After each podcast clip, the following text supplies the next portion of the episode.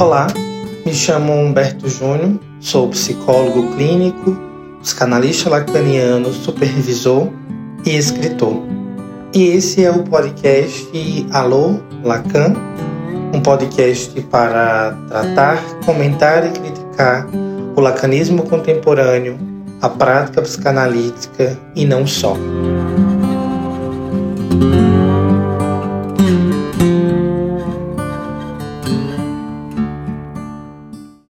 Oi, Lorena. É um prazer ter você aqui, né? É um prazer ter contado com o aceite do convite que eu lhe fiz para pensar e problematizar questões nesse novo projeto, né, chamado de podcast. Um tema, um título bastante gigante, que é o Alô Lacan.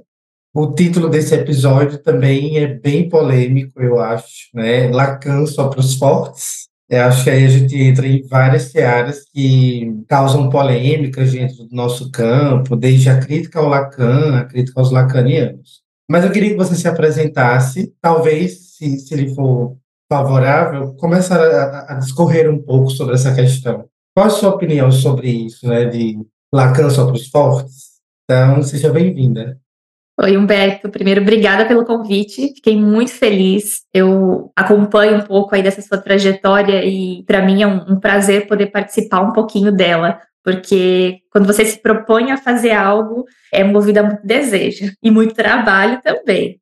Estou muito feliz de estar aqui. Queria só te, te agradecer pela oportunidade e de poder falar sobre esse tema que para mim também é muito caro, né? Então, para quem não me conhece, meu nome é Lorena Schiavon, eu sou psicanalista lacaniana, minha formação de base é a medicina, mas eu percebi que a forma como eu queria cuidar do sofrimento das pessoas era a partir do materialismo da palavra. Eu queria tratar o sofrimento advindo da linguagem. Por isso, não exerço mais a, a, a medicina e me dedico exclusivamente à clínica. Então, faço alguns grupos de estudo, de supervisão, supervisão individual, e escrevo no cores.da.psicanálise no, no Instagram. Então, se alguém quiser também acompanhar um pouquinho ali, eu tenho essa, essa afinidade com o Humberto é, de fazer a psicanálise ser acessível nesse sentido, e que ela seja possível de ser transmitida, e principalmente quando a gente faz isso com esse desejo que nos move. Acho que movimenta muita coisa e faz muito sentido as trocas que a gente faz pelas redes e que se estendem ali até repercutir, inclusive, na nossa prática, na nossa clínica. Então, você, já começa com, com, esse tema aí, né? Lacan só os fortes. Quem são esses fortes? Né? O que, que é essa força?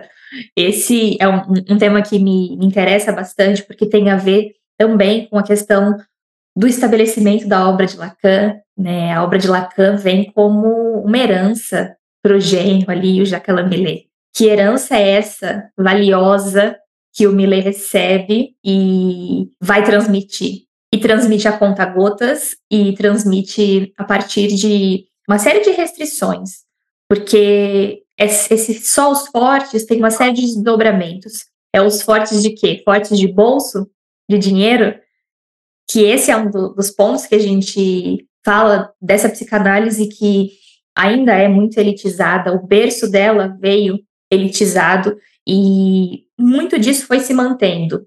E hoje, quando a gente tem essas questões urgentes de é, são os fortes de quê? São os fortes de, de desejo, mas então é esse desejo que sustenta a formação, mas essa formação ela é cara em termos de dinheiro e em termos de investimento. Quais são esses espaços que, que favorecem que esse ensino não seja exclusivo para uma elite, que pague ali quatro cifras de mensalidade numa instituição, quatro cifras numa análise, quatro cifras na sua supervisão individual e nos cursos e nos grupos, e que viaje para a Europa para apresentar trabalhos e estar no meio dessa elite que, que é detentora ali de alguma forma desse, desse legado ali, né? Pensar como o, o Jacques Lamillet foi estabelecendo a obra ali, ele é um legado, é, um herdeiro moral, responsável pela obra, e que é, tem uma série de restrições né, a como isso chega, a como isso chega nas instituições, como a hierarquização nas escolas acontece, como que a gente pode Então, pensar em espaços que fujam um pouco disso, que essa, esse só para os fortes mude, não para os fortes de berço, os fortes de dinheiro, mas uma força que vai passar por um outro local. E aí, não só pelo desejo, acho que sim, tem que estar forte de desejo nesse sentido, mas que, por exemplo, as questões financeiras não sejam um impeditivo para que alguém queira se tornar psicanalista, ou ainda mais, que alguém possa se beneficiar da psicanálise, que esse atendimento não esteja restrito também a uma camada da população que, que é privilegiada. Esse desafio está agora com a gente. Então, como pensar em que essa psicanálise, tanto na transmissão quanto no atendimento, não esteja restrito à elite? Eu acho isso muito interessante, isso que você traz dos fortes, né, Lacan, dos fortes, fortes de quê? Fortes de bolso, porque é, é uma frase, né, que, que pode ser escutada em diversos lugares, e é curioso a forma como você escuta, porque nós tratávamos disso num dos episódios anteriores, acerca dessa psicanálise que o Freud dizia que não deveria ser tragada pela medicina, mas que hoje é tragada pelo capitalismo. Né? Existe um discurso, que é o discurso do capitalismo, que, hipoteticamente, nós travamos uma batalha contra ele, que é esse capitalismo que atravessa a clínica, esse capitalismo versus elitismo que passa pelo, pelo, pela nossa prática, pela nossa praxis, pela nossa escuta, mas existe algo disso implicado muito forte na formação do psicanalista. Eu acho interessante isso que você coloca, porque, veja, como é que nós, nós vamos oferecer uma psicanálise possível para todos se não há uma formação possível para todos? Sabe que é um, efeito de cascata? E eu acho isso uma problemática muito grande. Não, eu vou tornar possível uma psicanálise para todos, acessível financeiramente mesmo. Mas como é que eu vou tornar acessível se para estar ligado a uma instituição de repente, se para estar ligado a um trabalho de formação, isso que, que torna-se possível para a clínica, não se torna possível para a formação do psicanalista. Então, daí nós já começamos a abrir, a expandir um pouco mais a nossa discussão. E isso que você coloca, né, do, do da herança do Lacan, que é incumbida hoje aquela mulher, é um, uma problemática, porque, como você também coloca, né, vai sendo dada conta-gotas. Parece que de, dessa mesa que o Lacan sentava, nós vamos nos alimentando de migalhas que vão caindo, né, no sentido do que se vai dando desse ensino. Eu já vi tantos seminários que ainda não foram publicados, porque o Miller retém, enfim, mas em contrapartida também essa ideia da elitização, do, desse ciclo, né, dessa sociedade que se cria no sentido de para acessar aqui você vai precisar dessas condições aqui. Eu ouvi uma coisa, talvez se torne polêmico no nosso episódio, mas eu vou dizer. eu ouvi né, uma, uma colega que se candidatava a ingresso numa instituição e uma das primeiras perguntas que foram feitas a ela, ela compartilhava isso, é, a pergunta foi: você tem condições de estar, condições financeiras de estar em todos os encontros que a escola promove? Né? Então, temos uma grande problemática para irmos tocando e bordeando. Sim, e eu falo sempre, né, quando um, um, uma questão, uma problemática, ela é complexa, a solução ela não vai ser simples. Eu acho que a gente incorre num ponto que recentemente teve um movimento de poder pensar muitas articulações, até um tensionamento que dividia ali o campo psicanalítico. Então, dividia entre uh, as pessoas que pensam que isso vai passar por uma organização enquanto campo, enquanto às vezes um movimento político mesmo, enquanto é, é essa dimensão, como se passasse por essa estrutura maior, e um grupo que, enquanto isso, né, vai dando um jeito, vai tornando os espaços acessíveis, né? E aí parece que às vezes esses grupos não se conversam, sendo que o objetivo final ali, a causa comum, é a mesma mas é, entra num, num, num, embate ali, numa rivalização de cada um achar que o problema se resolve de uma forma, sendo que é, são pessoas que, que têm um comprometimento tão grande, então, com essa possibilidade de tornar a psicanálise mais acessível e que mais pessoas possam fazer a formação. Eu achei perfeito isso que você disse, né, de como que a gente vai pensar né, em, ofertar esse, esse atendimento, sendo que no início disso, né, na formação do analista, já não acontece isso,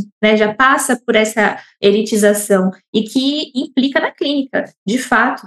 Acho que quando essa questão é tensionada ao seu máximo, ao invés de, de juntar para poder pensar nessas, nessas formas e propor, é, às vezes tem uma separação. Então, às vezes, quem faz esse movimento de torná-la acessível e está sozinho ali fazendo, é, critica quem está pensando nessa estrutura maior. E quem está pensando nessa estrutura maior de modificação, que passa por modificação social, critica quem está fazendo essas iniciativas de fazer alguma coisa. Né? Então, acho que se a gente consegue estabelecer um diálogo entre, entre essa, essas duas posições, esses dois posicionamentos, a gente cresce muito enquanto campo e enquanto essa causa, né, de dessa não elitização, que não sejam para um grupo restrito, seleto de pessoas que, como você trouxe aí no, no exemplo, né, não é um exemplo isolado, a gente sabe disso, é, que, que isso aconteça, né, e aí fica esse, esse meio, e aí parece que a questão vai diluindo, vai sumindo um pouquinho dos embates, né, isso é um, uma das, das coisas que me incomoda um pouquinho, né, nesse, nesse campo ali da, da internet, do Instagram. Eu acho que ele é muito rico, por um lado, para a gente poder é, contribuir, né, com a formação também das pessoas, para a gente conhecer colegas que a gente possa trocar, mas às vezes fica um, um diálogo inviável, impossível em alguns momentos, quando tensionam-se essas questões. Viram, às vezes, até é, questões mais pessoais mesmo, Sendo que o que a gente está ali para discutir é esse tema, essa causa, essa problemática do campo. Quando se torna ali essa questão de uma pessoalidade, né, do que cada um faz ali na sua clínica ou, ou expressa dentro daquele seu mundinho do Instagram, a gente perde muito em termos de contribuição mesmo, porque não vai ser uma solução simples. Hoje em dia a gente tem não só essas, essas tentativas individuais, mas a gente tem uma série de coletivos que ofertam ali uma, uma formação e que tem um, grupo que faz é, supervisão né, coletiva e que atendem em espaços de vulnerabilidade. E o que, que essas pessoas contam um pouquinho é também de como própria, as próprias demandas ali são um pouco diferentes. Por exemplo, o quanto é caro, às vezes, para alguém pegar um ônibus, né, dois ônibus para chegar no lugar do atendimento. Então, é, a gente é convocado para pensar essa problemática em muitos pontos e que eu acho que passa por conversar um pouquinho o que, que é desse, dessa estrutura maior social que a gente está inserido, mas como fazer diferente dentro dessa estrutura e a partir dessas é, iniciativas individuais ali, né? Isso precisa se conversar para a gente chegar num outro lugar. Sim, é, é, isso é muito pertinente, isso que você traz, por exemplo, acerca do Instagram. Por exemplo, eu, eu costumo dizer que antes da pandemia, o Instagram ele não, ele servia apenas para você mostrar um tom enigmático do, da sua clínica. Eram fotos de pedaços do dia, pedaços da clínica, e aí você aparecia aquela coisa assim, pedaços do rosto, né, aquela coisa bem enigmática do psicanalista. E após a pandemia, né, durante a pandemia, após isso, o Instagram acaba se tornando uma ferramenta também para a transmissão da, da psicanálise, do saber e do conhecer. Né? Eu conheci você pelo Instagram. Né? Você está de um outro lado, num outro país, e a gente tem um laço possível por causa do Instagram. Né? E, em contrapartida, é, você fala dessa da ideia de que o que nós estamos tratando não se trata de alguém individual em específico, mas de um de algo que, que se enlaça, que faz, que envolve a causa psicanalítica, que é a causa que deveria mover todos aqueles que trabalham com a psicanálise, que em contrapartida eu vejo, é, e eu queria entrar nesse ponto que eu acho também interessante, que a gente fala, falando isso, a gente está falando também sobre o Lacano Só para os Fortes, que é quando essa, essa rede social que deveria servir para um, um meio específico, que seria a transmissão da psicanálise, para que você conheça outros estilos e se torne um, um campo de, de quem é melhor, né? Quem tem mais pacientes, quem trabalha mais. Tem esse ponto também de que a gente vai até o ponto do coletivo, da elitização da escola, mas a gente desce para esse movimento que é tragado pela individualidade da maioria dos psicanalistas que atravessam essa rede social. Eu penso que tem também esse ponto da problematização de estar em grupo e seguir uma massa, porque o Freud já nos alerta isso em psicologia das massas e análise do eu, essa massa que segue um líder, que segue um mestre, mas essa individualidade em que eu tomo a causa como uma causa pessoal. Que na verdade eu estou ali no Instagram, mas eu sou um concorrente seu. Que a rede social tem essa, essa ideia de nos colocar enquanto concorrentes. Quem sabe mais, quem conhece mais, quem vende mais caro, quem vende mais barato, os espaços que é mais possível financeiramente, então uma maior quantidade vai afluir para ali. Então eu acho que, que a gente tocar, a gente toca em pontos muito polêmicos, mas que a ideia do podcast é justamente essa, tocar nos pontos polêmicos, correndo esse risco de ser entendido ou mal entendido, na melhor das hipóteses, porque esses são os impactos da linguagem, mas que em contrapartida não tem a ver com alguém individualmente, não tem a ver com você, mas tem a ver com a causa, que é, é isso que você coloca que está por trás. O que é que você pensa sobre isso de, dessa massa, desse individual, que é colocado, somos pelas redes sociais, acho que dado momento colocados enquanto rivais, né? ou, por exemplo, até postava esses dias é, o Ministério do. Eu nem, nem lembro a palavra que eu utilizei, não foi do Estraga Prazeres, o Estraga Prazeres é de um outro Instagram. É, desabafo. O Ministério do Desabafo adverte que piadas e, e, e indiretas no Instagram para outros colegas não contribuem com o campo psicanalítico. De fato, as indiretas, essa, esse tom ácido que às vezes a gente usa no Instagram para tentar corrigir alguém não contribui. E aí, né? o que eu estou fazendo é o suficiente para contribuir com o psicanalítico? Quero ouvir você sobre isso.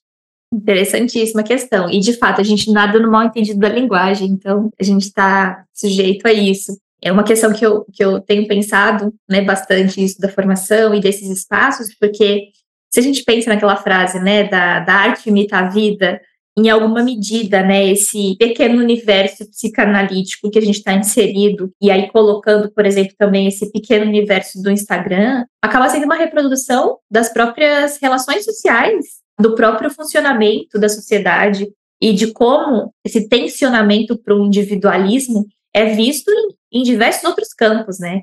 Então, em alguma medida, isso chega também para a psicanálise, porque ela não está alheia, ela não está alheia, ela não é uma, uma bolha isolada, ou pelo menos não deveria ser. Porque nessa ideia, esse individualismo, ele, ele não é possível, até se a gente for pensar teoricamente, na teoria de Lacan, né, a gente vai estar tá ali, né, numa relação com o outro. Então, se a gente pensa nisso na nossa formação, a gente vai estar tá em troca. E quando eu falei, né, dessa confusão entre debater uma ideia e debater e, e a, a, atingir uma pessoa, seria mais ou menos isso, né? Ser ali mais ácido ou, ou rechaçar o outro que pensa diferente, tem a ver com isso que você falou, né?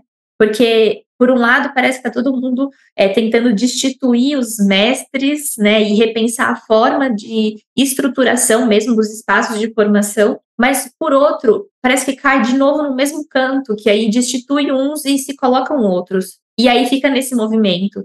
Então, quem é que detém a verdade? Quem é que, por exemplo, né, isso que você falou, achei muito significativo, porque ali acaba sendo essa, essa vitrine né, de consumo, sendo que a, a psicanálise não é esse produto a ser consumido. Ele não nos promete nada, ele não, eles não nos garante felicidade, e vai totalmente contra essa lógica do, da venda, do, do anúncio, do, do como que esses psicanalistas estão ali inseridos na, na rede. E o quanto as métricas que a sociedade utiliza é, e que a população, né, todo mundo, a gente se utiliza disso também, o quanto elas nos iludem, o quanto elas são falsas ali. Então, às vezes a gente é, observa esse movimento, então, de então eu quero um analista, vou escolher um analista, né? Ou vou escolher alguém para fazer formação junto. E aí os critérios que vão passar, né, vai ser sim o conteúdo daquela pessoa, isso é inegável, mas às vezes vai passar, por exemplo, pelas questões justamente imaginárias, que é eu imagino que essa pessoa tem uma agenda lotada e eu quero ter uma agenda lotada também. É, né, eu imagino que essa pessoa esteja ganhando bem financeiramente a partir daquele recorte que se vê, então eu quero estar junto. Ou esse imaginário de que é alguém de sucesso porque tem um, número maior de seguidores. Isso não, não, não, é garantia, né? E já não era. É que só mudaram os, a, os parâmetros mesmo. Então, antes poderia ser uh, lá na, na, década de 60, 70, por exemplo, ah, vou, vou, escolher meu analista. Eu quero um analista que seja vinculado a, a Paris 8 e que tenha livros publicados. É claro que tem uma questão aí com o trabalho, mas isso não é garantia de que ali vai haver um analista para aquela análise, que vai haver um trabalho ali.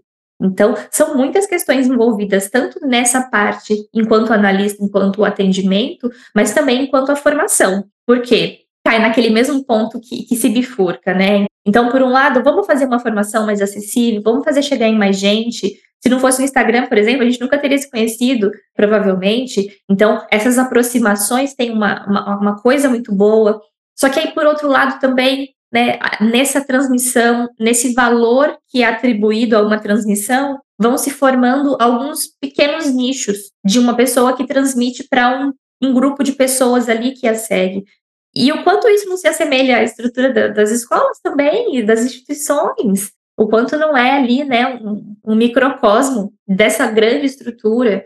É preciso sim problematizar essa, essas questões, a gente repensar um pouquinho ali eu estava conversando ontem com, com, alguns colegas ali a partir de uma publicação, e aí eu, eu falei alguma coisa nesse sentido, assim, de dessa ambiguidade, dessa contradição que é estar no Instagram. E aí eu falei, que bom que foi por aqui que eu conheci vocês, mas que bom que não é só por aqui que a gente troca. Porque são pessoas que meu contato não está restrito ali. Então a gente estuda junto, a gente discute texto junto, a gente conversa sobre a clínica, a gente traz essas problemáticas, então, talvez pensar né, nesse espaço não como um fim por si só, mas como um meio, um meio de ampliar, de que essa psicanálise chegue a mais pessoas e que as pessoas cheguem a mais pessoas para trocar, para juntar, para somar, para discutir ideias, não para se atacarem e virar ali uma briga, mas como essa somatória mesmo. Sim, isso é, isso é extremamente necessário que você coloca né, a respeito desse Instagram, dessa rede como um meio para um fim, e não um fim em si mesmo. E isso que você coloca da, das redes, né, de, nós vamos criticar a escola, mas também vamos fazer grupos, né, vamos criticar as escolas, mas vamos fazer pequenas escolas, onde a, o regimento dessa escola não seja o regimento daquela que a gente não concorda. E esse movimento, eu acho, Lorena, não sei se o que, é que você pensa sobre, mas isso, isso, mais tem a ver com o narcisismo de cada um do que propriamente com a causa da psicanálise. Né? Não do narcisismo, mas nessa ideia do transtorno narcisista, mas do puro narcisismo em que cada um se submete quando, por exemplo, você se coloca no, no meio. Porque quando você se coloca, eu costumo dizer que, para mim, supervisão é um puro narcisismo em que você vai para a supervisão achando que está abafando no caso, e, e, o seu supervisor começa a fazer apontamentos, e aí você percebe que não é assim que funciona. Que a psicanálise não se trata de quem sabe mais do que quem sabe menos. Porque no final das contas ninguém sabe tudo. Né? Tem coisas que eu sei que você não sabe, que você sabe que eu não sei. E eu acho que a beleza do campo psicanalítico está justamente nesse ponto do, do não dos pedaços que se somam e formam um todo, mas desses, dessas pequenas, desses mundos que se juntam e que compartilham da própria solidão, como a ideia do cartel. A gente se junta para estudar só. O que é que nós estamos fazendo? Que movimento é esse? Né, de, de fazer essa crítica às escolas, de fazer essa crítica às instituições, mas fazer isso de uma forma contrária, avessa, né, avessa enviesada, de um outro jeito, em que quem vai ditar as ordens sou eu, vai ser do meu jeito, nos meus termos, aos meus modos e até onde são a psicanálise. E aí entra uma outra problematização. Quem pode dizer se isso é ou não psicanálise? É, porque a gente entra na grande dinâmica de que não, não cabe, né? Acho que a ideia da, da burocratização, da regulamentação da psicanálise passa justamente por essa ideia de esperar, espera-se que com a regulamentação tenha-se alguém para dizer que o que você está fazendo é ou não psicanálise. E, mais uma vez, eu cito, eu citei isso no outro episódio, quando Lacan escreve é, é, O Triunfo da Religião, a Carta aos Católicos, ele deixa claro que quem vai acabar com a psicanálise somos nós, não são outras pessoas, não são forças externas. É esse, esse núcleo que emerge, que se divide. O que, o que são as escolas? Divisões, né, em que cada uma tem suas ordens, suas normas, seus critérios para o ingresso, para a admissão de novos membros, né, mensalidades diferentes, termos diferentes, e aí vamos pensar, né, pequenas ilhas, onde eu estou ali conduzindo isso, você está ali conduzindo aquilo, tem um pequeno grupo que consome, e aí eu faço essa, essa para, parafraseando o Caetano Veloso, né, existimos, a que se destina? E a que se destina esse movimento da psicanálise? Onde chegaremos? Óbvio que esse futuro é um futuro que a gente não tem como prever, mas a gente tem como supor. Qual é o fim último da psicanálise? Não se sabe. Mas qual é a impressão que essa divisão, esse ilhamento né, dos pequenos grupos, nos dá a impressão de que tem algo se dividindo para cada um fazer do seu jeito. E aí voltamos às primeiras lições, às primeiras aulas do cenário 1 do Lacan, dos escritos técnicos de Freud, quando ele diz: Isso que vocês estão praticando não é psicanálise, é psicologia do ego quando ele vai lá e rechaça a Ana Freud, a Melanie Klein. Eu acho interessante esse tornar atual essas pontuações do Lacan. Isso que vocês estão fazendo não é psicanálise. Né? E o Lacan ele foi gran, grandioso quando ele chegou e disse isso para os psicanalistas da época. Né? Mas será que o que nós estamos fazendo é psicanálise? O que, é que você acha? Ele foi grandioso ou foi perigoso? um misto dos dois. Humberto, porque ó, a psicanálise ela é feita de gente, a gente não pode esquecer disso. Acho que às vezes a gente esquece, né? A gente fala assim, não, as pessoas devem ser minimamente analisadas, mas não, é feita de gente, vai ter problema de gente, vai ter problema de relação. Então, se a gente retoma ali a própria história do, do movimento psicanalítico, como você, como você trouxe aí muito bem, a, as escolas elas são de berço formadas por cisões quando né, tem o, o Lacan ele fala ali do, do, da excomunhão, no, no livro do, do Lacan Redivivos, o, o Miller fala que meio que ele, ele falou ali, assim, e depois meio que não tocou no assunto, então teve uma cisão, e quando ele vai fundar ali, tem, tem o ato de, de fundação da, da escola, Escola Freudiana de Paris, ele fala, ele fala alguma coisa tipo assim, eu que sempre estive sozinho nessa minha causa com a psicanálise, continuo sozinho. Em alguma medida, não é isso de dizer eu sei qual é a psicanálise. Ou quando ele propõe o retorno a, a, Freud, não é um jeito de dizer vocês não entenderam Freud. Eu entendi, eu tenho essa verdade. Eu acho que quando a gente está muito imerso, esses detalhes às vezes passam batidos, porque não é em alguma medida que a gente vê hoje pessoas falando isso que eu faço é psicanálise, isso que você faz, não. Por isso que eu falei, ele foi grandioso ou foi perigoso? Porque dá essa ideia de que eu sei, você não. Eu faço psicanálise verdadeira e você não, e o outro não. Então, acaba entrando nessa problemática também das pessoas, das relações sociais e do, de, de como foi fundada ali, de uma série de cisões, de rompimentos. Então, ele faz a escola, ele dissolve a escola, e aí, o, o, quando a gente pensa ali né, no, no trabalho do, do Millet sustentando isso, foi um pedido do Lacan, de continue ali minha causa. Então, quanto a isso, a gente pode ter várias críticas a ele, mas ele fez esse trabalho de manter isso. Imagina o quanto não é difícil. Porque se a gente for pensar na história da psicanálise, que é marcada por cisões, por rompimentos, desde o início ali, né? Então, por exemplo, quando Freud começa a pensar diferente de, de Jung, já rompe ali, e assim uh, os caminhos vão, vão se diferenciando, né, em alguma medida. E vai acontecer. Agora, a, a problematização é, por que, que eu sei essa verdade? Por que, que eu sou forte? Só os fortes entendem. Então, só eu que sou forte entendo o que Freud quis dizer, o que Lacan quis dizer, o que qualquer um ali quis dizer. Eu carrego essa psicanálise pura e genuína. A gente começa a pensar um pouquinho nessa história e ver que o que a gente vivencia hoje tem ali uma, uma grande influência disso. Sim, isso é, é muito necessário. E me ocorre pensar, enquanto você falava, até que ponto a gente consegue duvidar, problematizar e pesquisar além do que você agora está me dizendo. Até que ponto as pessoas que agora estão nos ouvindo têm a, a condição, não é, não é capacidade intelectual, mas a condição existencial, mas também de posicionamento de, de, dizer, não, eu não concordo com o que ele está dizendo. Né? Não, não essa briga chata que existe de ego, mas a ideia de contradizer teoricamente, de eu estudar com você e prescindir de você. Né? Porque acho que foi essa, isso que o Lacan fez quando e é isso que o Miller faz a partir de Lacan, né? porque a gente pega um livro do Jacques Lamillard e você lê tudo, menos Lacan. Mas foi isso que o Lacan fez do Freud, ele voltou a Freud, mas depois prescindiu do Freud, colocando algo dele nessa psicanálise, né, e, e criando ou eh, problematizando algo que já estava posto. Né? Eu, eu, lembro de uma colega bem querida que ela dizia assim nos grupos, ó, oh, duvidem de mim, eu estou dizendo isso aqui, mas isso aqui não é, não é o, certo supremo. Vão pesquisar, vão problematizar, vão construir um saber além disso aqui, né? E, e, até que ponto nós temos essa condição? Nós somos dispostos a irmos além, a prescindir disso que nos é colocado, imputado enquanto verdade?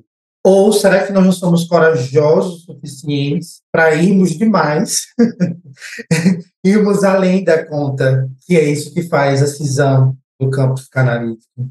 Humberto, tem um ponto aí também que eu penso muito. O quanto, em algum momento, nós estamos alienados a essa questão. Então, imagina alguém que se interessou pra, pela psicanálise, e aí a primeira coisa que ela vai fazer é colocar lá no Google o que é psicanálise, onde estudar psicanálise, como que eu, como que eu sou uma psicanalista, e ela vai encontrar uma série de pessoas falando a psicanálise é isso, para ser psicanalista você tem que fazer isso, você tem que estudar desse jeito, você tem que fazer fazer ali, cumprir o tripé, enfim. E o quanto a psicanálise vai sendo apresentada como é isso que é único, essa, essa ciência única ali, e, e que a, a psicanálise é isso. E que a gente fica alienado mesmo, né, em alguma medida. Então, quando você fala, né, dessa, dessa não compreensão, talvez a gente vá se dando conta disso com o percurso. Agora, precisa ser um percurso crítico, porque senão vira a gente falar amém para tudo que é dito. Então, quando você fala desse duvide de mim ali, é, é interessante isso, porque eu posso chegar para você e falar, Humberto, tem esse ponto que você falou aqui, eu entendo ele um pouco diferente, eu entendo assim. E isso poder ser dialogado, né? Sem que seja, eu não concordo com isso que o Humberto fala, então eu vou excluir ele. Eu acho que tenha uma, às vezes, uma imaturidade no começo, às vezes a gente se dá conta de que essa leitura e esse estudo precisa ser crítico um pouco depois. E não tem problema nenhum mas desde que a gente se dê conta e que possa problematizar e fazer essas leituras críticas, independente do que a gente estiver lendo, até uma notícia. Senão a gente cai ali, por exemplo, no acreditar nas fake news, que é o quê? Você lê algo e não checar. Então, vai para além também do nosso estudo, mas do nosso, no nosso senso crítico com relação à vida. Isso daria um outro episódio, fake news em psicanálise.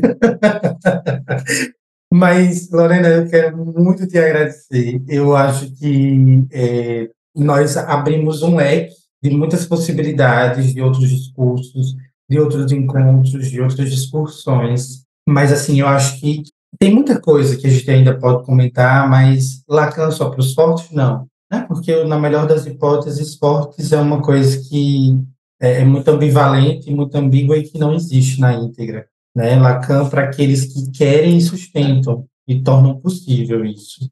Mas eu quero te agradecer, agradecer seu aceito, sua participação, sua contribuição, deixar um abraço. agradecer por essa troca, por essa parceria. Para quem não sabe, Lorena está no Texas, lá nos Estados Unidos, e eu estou aqui da Paraíba. E essa interlocução, psicanálise, além fronteiras, está existindo e resistindo. Né?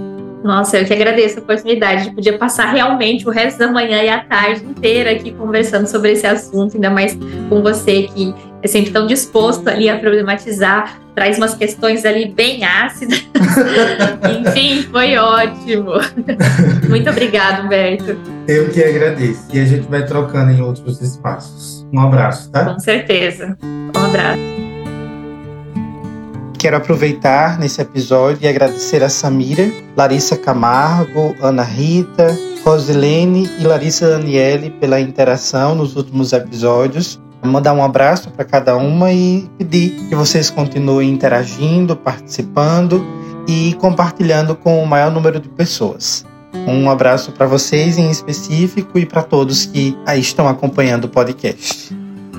Se você gostou desse episódio, siga-me aqui nessa plataforma para receber a notificação dos novos episódios e também me siga no Instagram, arroba e também meu canal no YouTube. Curta, comente e compartilhe. Um abraço.